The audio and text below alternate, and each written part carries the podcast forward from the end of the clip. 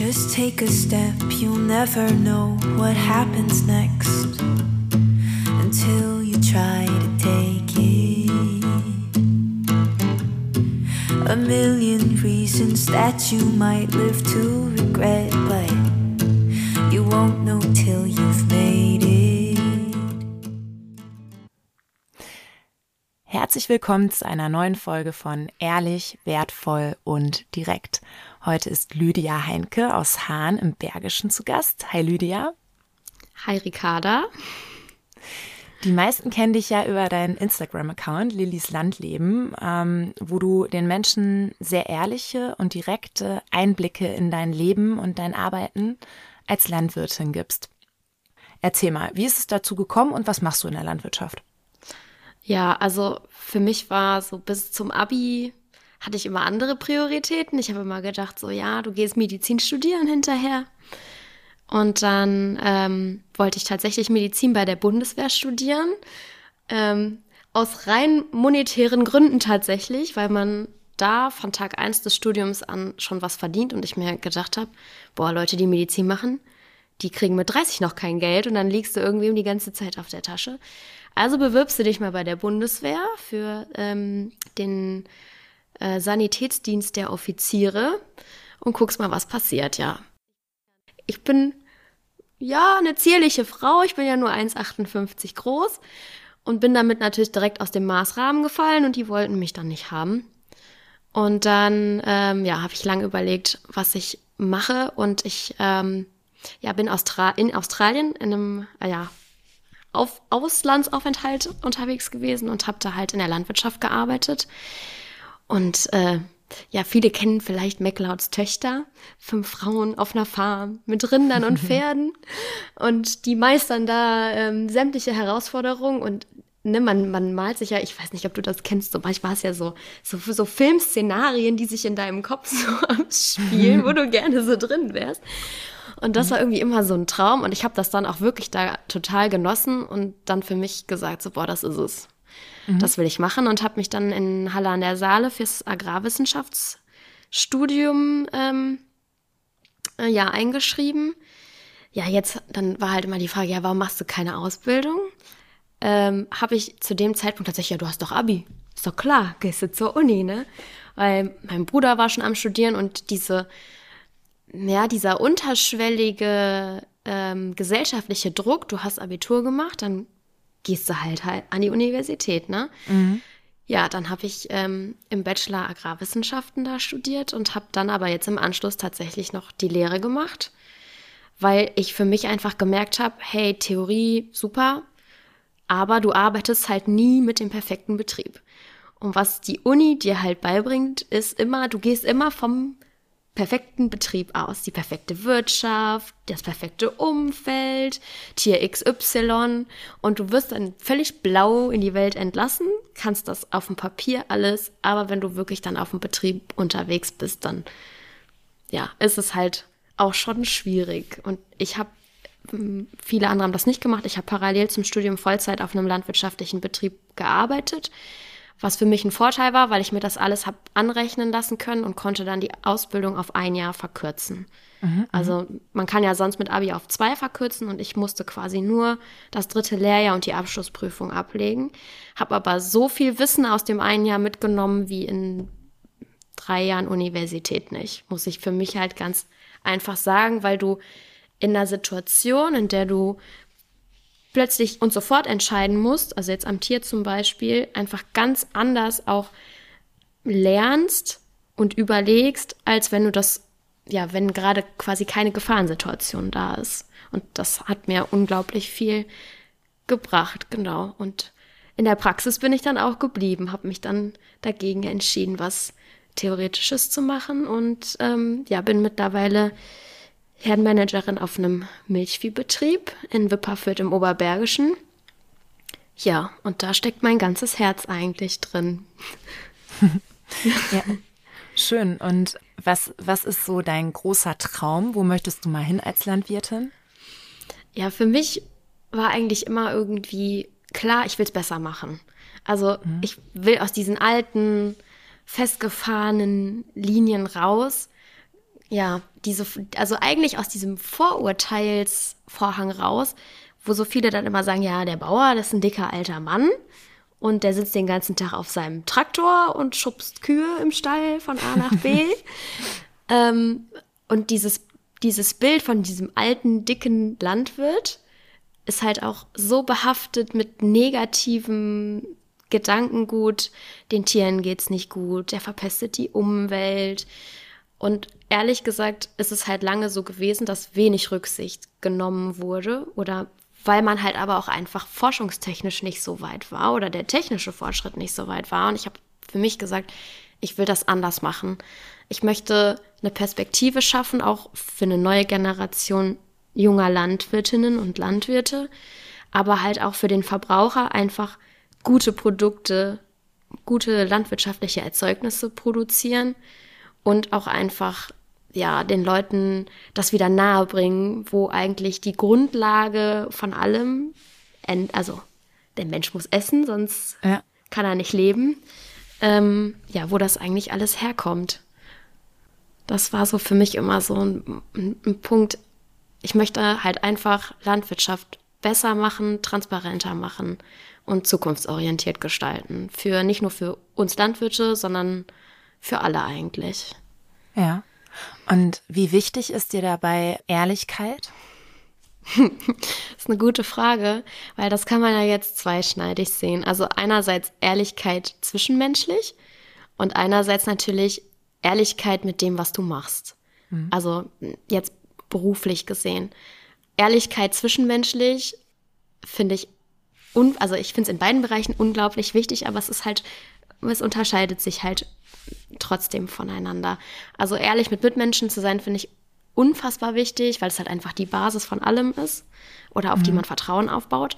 Aber wenn ich zum Beispiel mit den Kunden, die bei uns Kartoffeln kaufen, sprechen, äh, spreche und ich, ja, ich bin nicht ehrlich mit dem, was ich mache, sorge ich ja wiederum dafür, dass dieses schlechte Bild sich durchträgt. Und ehrlich zu sein und transparent zu sein auch für andere ja, ist schon unglaublich wertvoll, vor allem in dieser Branche, weil wir ja immer unter Beobachtung stehen bei allem, was wir machen. Wir sind draußen auf dem Feld, der Nachbar sieht's. Oh, was hat der denn da gemacht? Ist das denn überhaupt richtig? Oder Spaziergänger, die am Stall vorbeigehen. Was ist mit Kalb XY? Darf das so aussehen? Ist das vielleicht tot oder schläft das nur? So, hey Leute, kommt vorbei, fragt nach, wir sind offen, wir sind ehrlich. Mhm. Und das finde ich halt total wichtig, dass man das halt auch ja, weitergibt. Und ähm, ich zeige das halt auch gerne auf, auf Social Media, was wir machen und warum wir Dinge machen. Und halt auch ungeschönt, wenn Dinge, klar, man zeigt natürlich nicht das Allerschlimmste, weil im schlimmsten Fall wirst du gesperrt wegen sensibler Inhalte oder so, weil es kann halt immer mal was passieren. Aber wenn Dinge nicht gut laufen oder man halt auch einfach mal über das Thema Tod bei Tieren oder ähm, es müssen Tiere zum Schlachter fahren spricht, dann muss man auch das mit Ehrlichkeit halt einfach ähm, machen. Mhm. Weil es äh, führt ja zu nichts. Wenn ich da nicht ehrlich bin, dann ist da ein Rattenschwanz.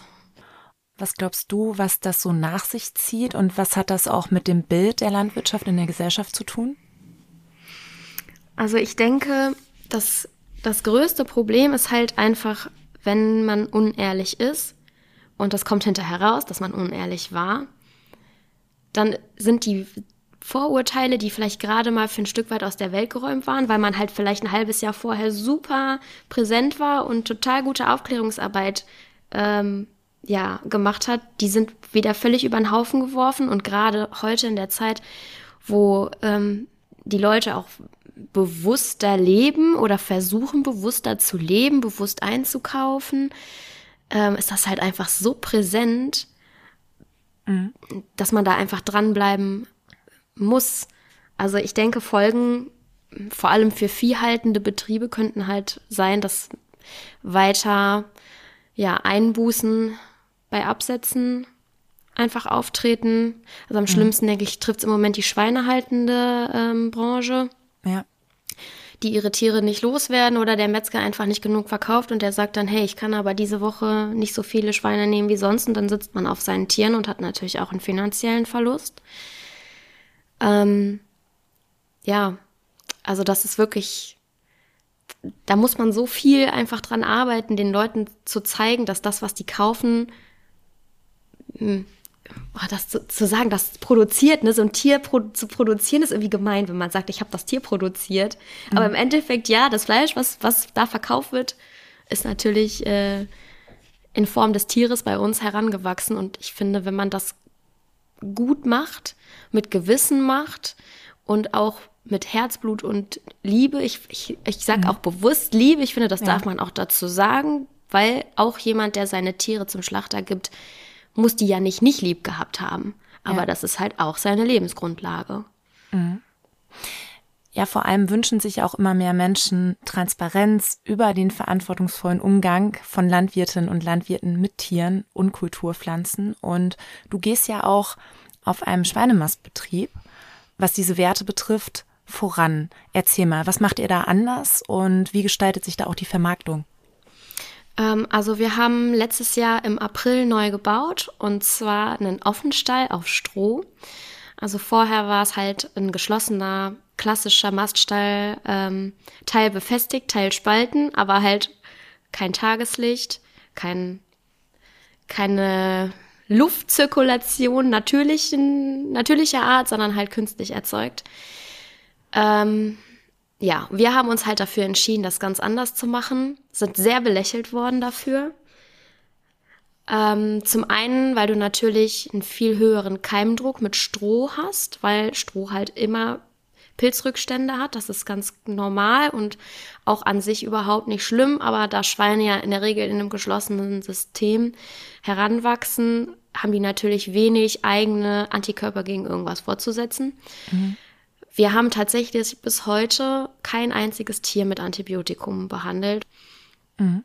Ähm, sind wir wirklich super zufrieden. Natürlich hat man dann auch mal Tage, wo man sagt, hm, es ist halt einfach auch viel Arbeit, weil wir müssen alle zwei Tage komplett misten, damit die Schweine halt sauber bleiben, damit es hygienisch bleibt. Und ich finde, Schweine stinken nicht, Schweine haben halt einen Eigengeruch. Und dieser ja. Eigengeruch, der wird halt der wächst halt in dem, in dem Stall, auch wenn der offen ist und vor allem im Sommer, wenn es dann warm wird und die Schweine anfangen mit Wasser in dem Stroh und in der Scheiße zu manchen, ist das halt schon, dass man dann sagt, oh, okay, müsste man vielleicht doch noch mal häufiger.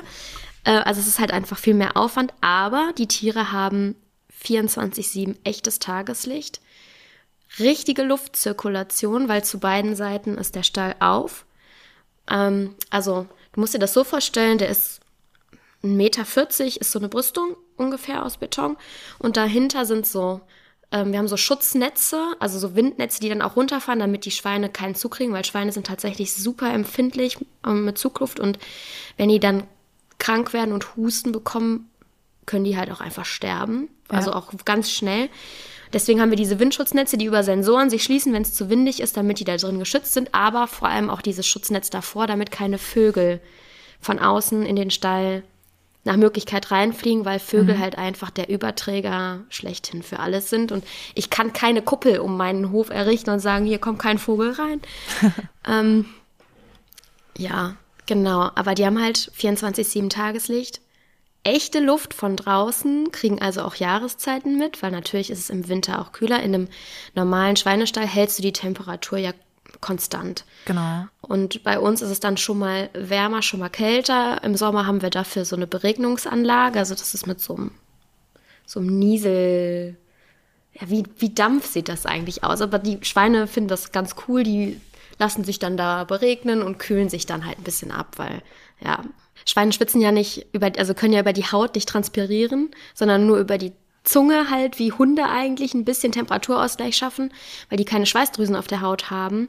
Mhm. Äh, und das ist dann halt schon ungemein wichtig, dass halt von außen der Körper nach innen hinweg gekühlt wird.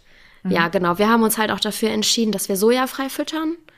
Ähm, ist halt in der Schweinemast gang und gäbe, dass ähm, ja Soja halt auch überwiegend aus Übersee gefüttert wird, weil hier einfach auch nicht genug wächst, um den Bedarf zu decken. Wir haben uns halt bewusst dagegen entschieden. Wir haben gesagt, wir möchten unsere Schweine nur mit Erzeugnissen aus dem eigenen Betrieb äh, füttern, soweit das möglich ist. Ja, wir kaufen natürlich auch Teilkomponenten zu, die sind dann aber aus regionaler Produktion und ähm, werden uns dann mit einer mobilen Mühle angeliefert. Mhm. Ja, Schweine auf Stroh oder Mastschweine auf Stroh ist halt, das ist halt nicht so, nicht so typisch. Mhm. Also hier in der Region sowieso nicht, weil wir keine Schweineregion eigentlich sind. Aber es ist halt auch einfach ein Kostenfaktor. Aber ich muss ganz ehrlich sagen, den Tieren geht es viel besser. Wir haben Zunahmen von fast 200 Gramm mehr Tageszunahme pro Tag mittlerweile verzeichnet, die wir auch über Waage kontrollieren. Die Schweine sind mobiler, die, was man halt viel hat in so geschlossenen Schweinställen, ich glaube, du kennst das vielleicht auch von zu Hause wahrscheinlich, dass die so bellen wie so Hunde, wenn du da reinkommst und sich dann erschrecken und so richtig Rabatz machen. Mhm. Und ähm, bei uns ist das halt gar nicht dass dieses freundliche Grunzen vom Schwein, was du so vom Bauernhof kennst, so, ja. also die Schweine sind halt wirklich vom, vom, von, von, von ihrem Wesen her ganz anders. Mhm. Mhm. Wir haben halt gesagt, wir möchten es da wieder, so wie ich mir das immer vorgenommen habe, wir möchten es besser machen, wir möchten es anders machen und wir möchten es vor allem dem Tier so wie wir das können, so artgerecht wie möglich gestalten. Und ein Schwein will wühlen. Mhm. Und das ähm, mit dem Stroh, wir merken das schon, also wenn frisches Stroh ist, Oh, das ist so herrlich. Dann laufen die mit der Schnute voll mit Stroh durch den Stall und wühlen stundenlang da drin rum. Es ist einfach auch schön zu sehen. Mhm. Und dann, ja, kann man sich dann auch dran erfreuen, dass es den Tieren gut geht. Was ich wiederum sehr wichtig finde. Mhm. Ich finde, Tierwohl wird immer ganz oft wie so eine Art ja, oberflächliches Marketing, vor allem auch von der verarbeitenden Industrie äh, oder auch auf Seiten der Politik verwendet, um um irgendwo neue Anreize zu schaffen, wofür dann aber auch wieder die Basis eigentlich in der Landwirtschaft fehlt. Mhm. Weil viele Betriebe gehen noch nicht neue Wege, vermarkten zum Beispiel auch nicht direkt. Vielleicht kannst du das nochmal erzählen, wie sich die Vermarktung auch gestaltet und welche Herausforderungen ihr da habt. Also tatsächlich ist es so, dass das wirklich schwierig ist. Also wir zum Beispiel, wir verkaufen keine Schweine an den Schlachthof. Wir haben den Abnahmevertrag mit dem Metzger im Dorf. Ähm, da fahren wir genau fünf Minuten hin mit den Schweinen. Also wir laden die halt in, ähm, in die Transportbox. Wir haben so eine Transportbox extra für Schweine auf und fahren die da halt hin, montags morgens zum Schlachten. Die gehen also aus dem Stroh in das Stroh in der Box, steigen beim Metzger quasi aus und sind dann da. Und wir bringen maximal zwischen 10 und 14 Tiere in der Woche weg was uns natürlich vor die Herausforderung stellt, dass wir jede Woche schlachtfertige Schweine haben müssen. Wenn man dann einen Winter hat und es ist plötzlich kalt und alle Schweine fangen plötzlich an Fett anzusetzen, ist das halt wirklich schwierig, weil natürlich auch ein Dorfmetzger, der kann vielleicht anders als die Schlachtmaske im, im, im Schlachthof ist, schlachten, mhm. aber mhm. auch der hat natürlich irgendwann ein begrenztes Gewicht oder eine begrenzte Größe Schwein, die der nehmen kann mhm. zum Schlachten. Und wir müssen da halt einfach immer gucken, dass wir die Schweine so sortieren, dass dann halt die Gewichte passen und er damit auch noch arbeiten kann. Weil, wo wir wieder beim Verbraucher ist, der Verbraucher will natürlich kein fettes Schweinefleisch, sondern am besten ein mageres Kotelett mit einem mit so ein bisschen Fettauflage oben drauf, aber auch schön gut durchzogen. Ne? Also muss muss schon muss schon so ein Designerschwein sein. Und das ist halt einfach ähm, ja für uns eine große Herausforderung. In anderen Stellen geht das alles rein raus. Ja. Also einmal komplett voll, einmal komplett leer. Und wir haben halt einen Kreislauf. Also wir fangen äh, linksseitig am Stall an, da kommen die Ferkel an. Immer wenn wir dann Ferkel brauchen, dann kommen meistens kommen 70 Stück, also zwei 35er Gruppen. Und ja, die durchlaufen dann halt den Kreislauf, ziehen dann im Stall in den Buchten um und die letzte Bucht auf der rechten Seite ist dann die Verladebucht für die, die dann ähm, ihre letzte Reise antreten. Es ist halt für uns total toll, dass wir diesen Abnahmevertrag haben und ähm, da natürlich auch anders honoriert werden können, weil der Metzger natürlich anderes Kontingent hat, was er zahlt und weil wir natürlich auch noch die Strohprämie on top bekommen. Ähm, ja, aber es ist halt wirklich schwierig, weil in der Stadt, also ich kenne es ganz häufig, dass Metzgereien waren so die ersten Geschäfte, die irgendwann verschwunden sind, so nach und nach. Mhm. In wie vielen Städten gibt es noch einen guten Metzger oder wirklich, wo die Leute Schlange vorstehen? Ne? Das ist halt selten geworden. Man geht an die, an die Frischfleischtheke im Supermarkt. aber ja, den Weg auf sich zu nehmen, zu einem Metzger zu fahren und dann da auch noch mal mehr zu bezahlen, das machen ja wenig Leute. Und deswegen ist das schon schwierig geworden, da jemanden zu finden. Was glaubst du, warum das so ist? Ja, also so ganz genau wüsste ich das tatsächlich gerne. Ich, also ich, ich vermute, ähm, vielen fehlt natürlich auch der Bezug dazu, zu dem, was sie da tatsächlich kaufen. Also ich finde es immer toll, wenn ich von Kunden höre, die dann sagen, ich finde das ja so klasse, dass eure Schweine so gehalten werden und deshalb kaufe ich bewusst hier ein. Oder deshalb frequentiere ich bewusst diese Metzgerei. Ähm,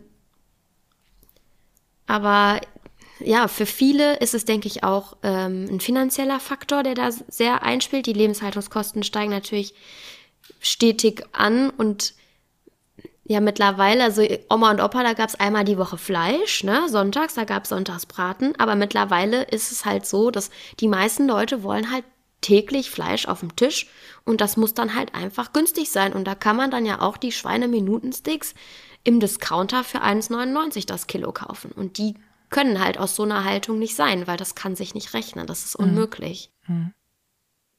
Ein Schwein hat ja nicht nur die mageren Teilstücke wie zum Beispiel Braten oder Kotelett oder, oder Schnitzel oder so, sondern vom Schwein kannst du ja wirklich alles verwerten. Mhm. Und man kann daraus ja wirklich so großartige Produkte auch veredeln und die dann eben auch wieder zu wirklich fairen Preisen beziehungsweise auch transparenten Preisen, auch was Tierwohl und Qualität betrifft, wieder absetzen. Und ich finde, dieses Bewusstsein ist halt auch so stark abhanden gekommen, weil sich halt so viele Landwirte in der Vergangenheit aufgrund dieses effizienzbasierten Systems immer weiter von der verarbeitenden Industrie und dem Lebensmitteleinzelhandel abhängig gemacht haben. Und damit ging auch die gesamte Transparenz, woher dieses Produkt eigentlich kommt und diese gesamte Verbundenheit zu Tier und Natur in der Gesellschaft abhanden. Das ist ja nicht nur in den Städten so. Ich finde, also ich lebe jetzt seit elf Jahren in einer Großstadt und ich finde, die Städter werden immer sehr oft verurteilt, dass sie keine Beziehung mehr zur, zur Natur haben. Dabei ist es oft so, dass gerade in den Städten, gerade so in unserer Generation, einfach wieder viel mehr Bewusstsein wächst, weil die Leute sich halt eben Gedanken machen, wo kommt das her, wie wird das hergestellt, was sind das für Menschen, die dahinter stehen, was haben die für Werte, warum machen die das anders als andere? Und und worauf achten die eben auch, was was machen die jetzt anders? Und und ähm, da sind wir auch wieder beim Thema Ehrlichkeit.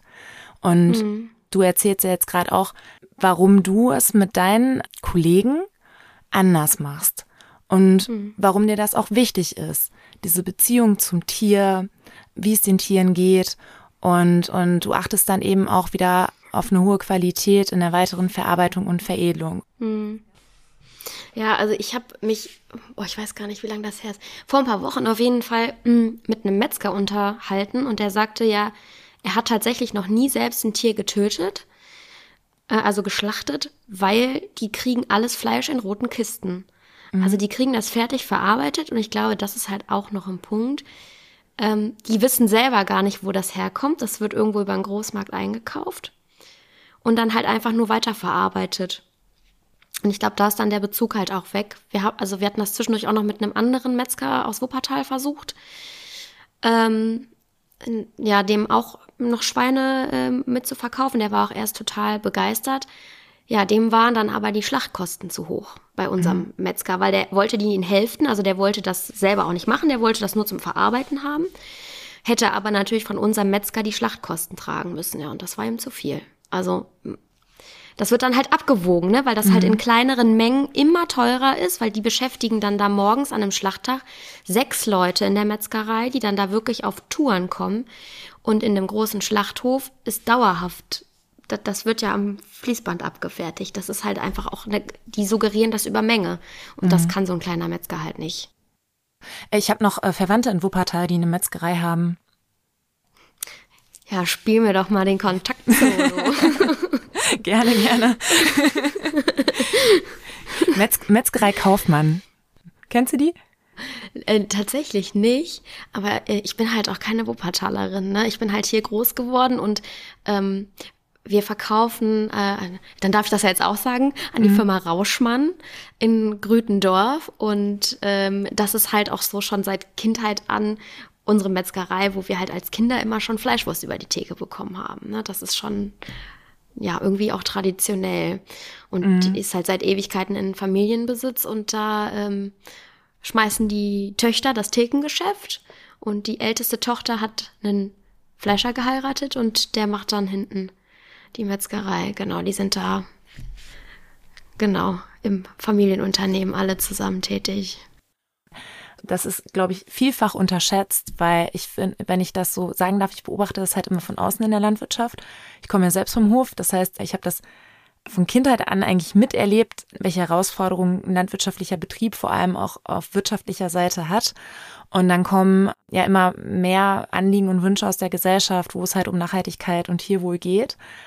Aber ich kann ja Wertschätzung dafür ernten, wenn ich wirklich den Menschen auch diese Transparenz gebe mhm. und eben auch auf diese Werte auch in der weiteren Verarbeitung achte und mich da in der Region zusammenschließe mit anderen Familienbetrieben entlang der Lebensmittelkette und vor allem auch mit anderen Berufskolleginnen und Berufskollegen, weil dadurch ähm, streut sich ja auch das Risiko viel mehr und auch eben die Kraft wirklich diese Werte in die Mitte der Gesellschaft in der Region da vor Ort auch zu streuen.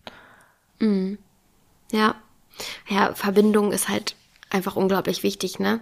Also ich merke das ja jetzt vor allem, seit ich viel auf Social Media mache und auch regelmäßig andere Betriebe besuche, einem fällt ja auch, man ist ja häufig auch betriebsblind auf seinem eigenen Hof. Einem fallen ja viele Dinge gar nicht mehr auf. Und wenn man das dann bei anderen irgendwo sieht, ist es aber trotzdem präsent. Ich weiß gar nicht immer genau, woran das liegt, dass man es bei sich selbst nicht sieht und bei anderem mhm. äh, sticht einem das dann so ins Auge. Und diesen Austausch untereinander mit Berufskollegen zu haben, das ist so wertvoll. Und selbst wenn wir uns nur über Social Media austauschen, wie hast du das diese Saison gemacht? Wie ist bei euch die Ernte gewesen? Hattet ihr Probleme mit Wasser? Was machen eure Kühe? Leiden die gerade auch so? So einfach auch banale Sachen, dass man einfach irgendwie im Gespräch bleibt und ähm, gemeinsam auch versucht, an einer adäquaten Lösung zu arbeiten. Mhm. Ähm, ja, wie, ja, was man halt auch für die kommende Saison vielleicht einfach besser machen kann. Oder hey, wollen wir uns nicht gegenseitig unterstützen? Ähm, ich habe den und den Berufszweig gerade oder den, den Betriebszweig, den habe ich gerade wegfallen lassen, weil das äh, rechnet sich für mich nicht. Ja. Äh, ich habe aber dafür eine Quaderballenpresse gekauft. Wie sieht das aus? Wollen wir das nicht gemeinsam machen? Ich presse bei euch und äh, dafür fahrt ihr bei uns ab oder so. Dieses Ineinandergreifen und gemeinschaftlich sowas zu machen, ist halt auch was, was ich glaube, was uns total viel weiterbringt. Mhm. Ähm, als wenn man sich völlig verschließt und sagt, ja, ich koche aber hier meine eigene Suppe, weil so kann Landwirtschaft einfach nicht ja, zukunftsorientiert werden. Das müssen wir gemeinsam angehen. Das kann genau. einer alleine kann das nicht bewerkstelligen. Auch was politische Dinge dann angeht, da müssen dann viele einfach auch mal ihre Stimme laut machen und sagen, hey, das ist aber einfach so totaler Käse, was hier gerade passiert. Ja. Mhm. Man muss halt auch selbst wirklich für seine Werte einstehen. Man muss diese Werte auch wieder in die Mitte der Gesellschaft tragen, weil das macht sonst kein anderer. Die Politik richtet sich auch nur nach den Anliegen und Wünschen unserer Gesellschaft. Mhm. Und, und da ist es, wie du es gerade gesagt hast, so wertvoll, in der Landwirtschaft wirklich zusammenzustehen, aber eben auch wirklich offen zu sein für die Gesellschaft, weil das sind einfach auch die Kundinnen und Kunden, die die Wertschöpfungswege von morgen in der Landwirtschaft eben auch tragen. Ja, ja. Das fand ich heute total wertvoll, ähm, dass du da einfach mal erzählt hast, warum ihr das gemacht habt, wie ihr es macht und was, was ihr da auch an, an positivem Feedback auch bekommt aus der Gesellschaft von euren Kundinnen und Kunden. Ähm, die Wertschätzung, also ich würde tatsächlich sagen, wir erfahren die schon, einfach auch über die Resonanz, die da kommt von Leuten, die wissen, dass das Schweinefleisch in der Metzgerei von uns ist und die dann sagen, boah, toll, mhm. finden wir richtig klasse. Ähm, dass man das da kaufen kann. Wo kann man das denn noch bekommen? Oder äh, habt ihr da noch irgendwie was oder so? Das ist dann für uns natürlich auch so ein, so ein Lob, das nimmt man dann gerne an. Das ist äh, ein bisschen Bauchpinselei, das braucht man ja auch schon mal. ähm, aber ich muss ganz ehrlich sagen, dass ähm, ich mittlerweile tatsächlich auch viel positiver auf, auf ähm, ja, äh, positiver in die Zukunft eigentlich blicke, weil ich, ich denke, dass diese Wertschätzung einfach auch wieder wachsen wird, weil sich das Bewusstsein immer mehr verändert. Genau. Und äh, also ich will da nicht alles schwarz malen. Vieles ist natürlich schwierig und gerade hinter der schweinehaltenden äh, ja, Landwirtschaft liegen schwere Jahre und da kommen bestimmt auch noch ein paar, die nicht toll sind. Aber ich glaube, dass im, im Groben und Ganzen, wenn man weiter diesen Dialog führt, da sowohl ähm, politisch äh, als auch ja tatsächlich in der Direktvermarktung präsent ist und positiv auffällt, ähm, dass man wirklich ganz, ganz große Schritte in die richtige Richtung gehen kann, gemeinsam als ja, als die Landwirtschaft, nicht als der Landwirt, sondern als die Landwirtschaft gemeinsam. Mhm. Das glaube ich auch, ja. Und möchtest du Berufskolleginnen und Berufskollegen an dieser Stelle ähm, noch was Wichtiges mitgeben, was dir so auch auf diesem Weg eigentlich dahin, wo dir klar geworden ist, hey, wir haben eine Chance für die Zukunft, äh, wir können das meistern und zwar auch alle zusammen. Gibt es da irgendwas, wo du, wo, wo du für dich einen Erkenntnisgewinn hattest, der für dich so bereichernd war, dass du das gerne noch mit anderen Menschen teilen möchtest? Also ich glaube, viel, was, wo der Fortschritt zurückgehalten wird, ist, wenn man sich von einer ähm, Investition sieht und nicht weiß, wie man das finanziell stemmen soll, vor allem wenn man ein klein, kleiner Familienbetrieb ist. Und ich glaube, dass man gemeinsam ja nicht nur unbedingt einen Traum haben muss, sondern dass man das auch durchziehen kann. Und wenn man das wirklich mit viel Leidenschaft macht, ähm, dass da auch was Gutes und Großes draus werden kann, wo man auch hinterher sagt, boah, es hat sich für mich nicht nur emotional, sondern auch wirtschaftlich einfach gelohnt. Und ich glaube, dieser letzte Kick, der den Leuten fehlt, zu sagen, ey, wir wollen was verändern, wir bauen jetzt um. Man muss ja nicht unbedingt neu bauen, man kann ja auch umbauen oder mhm. man verändert einfach nur eine Struktur auf seinem Betrieb, mhm. dass man sich da vielleicht einfach irgendwie ein bisschen mitreißen lässt.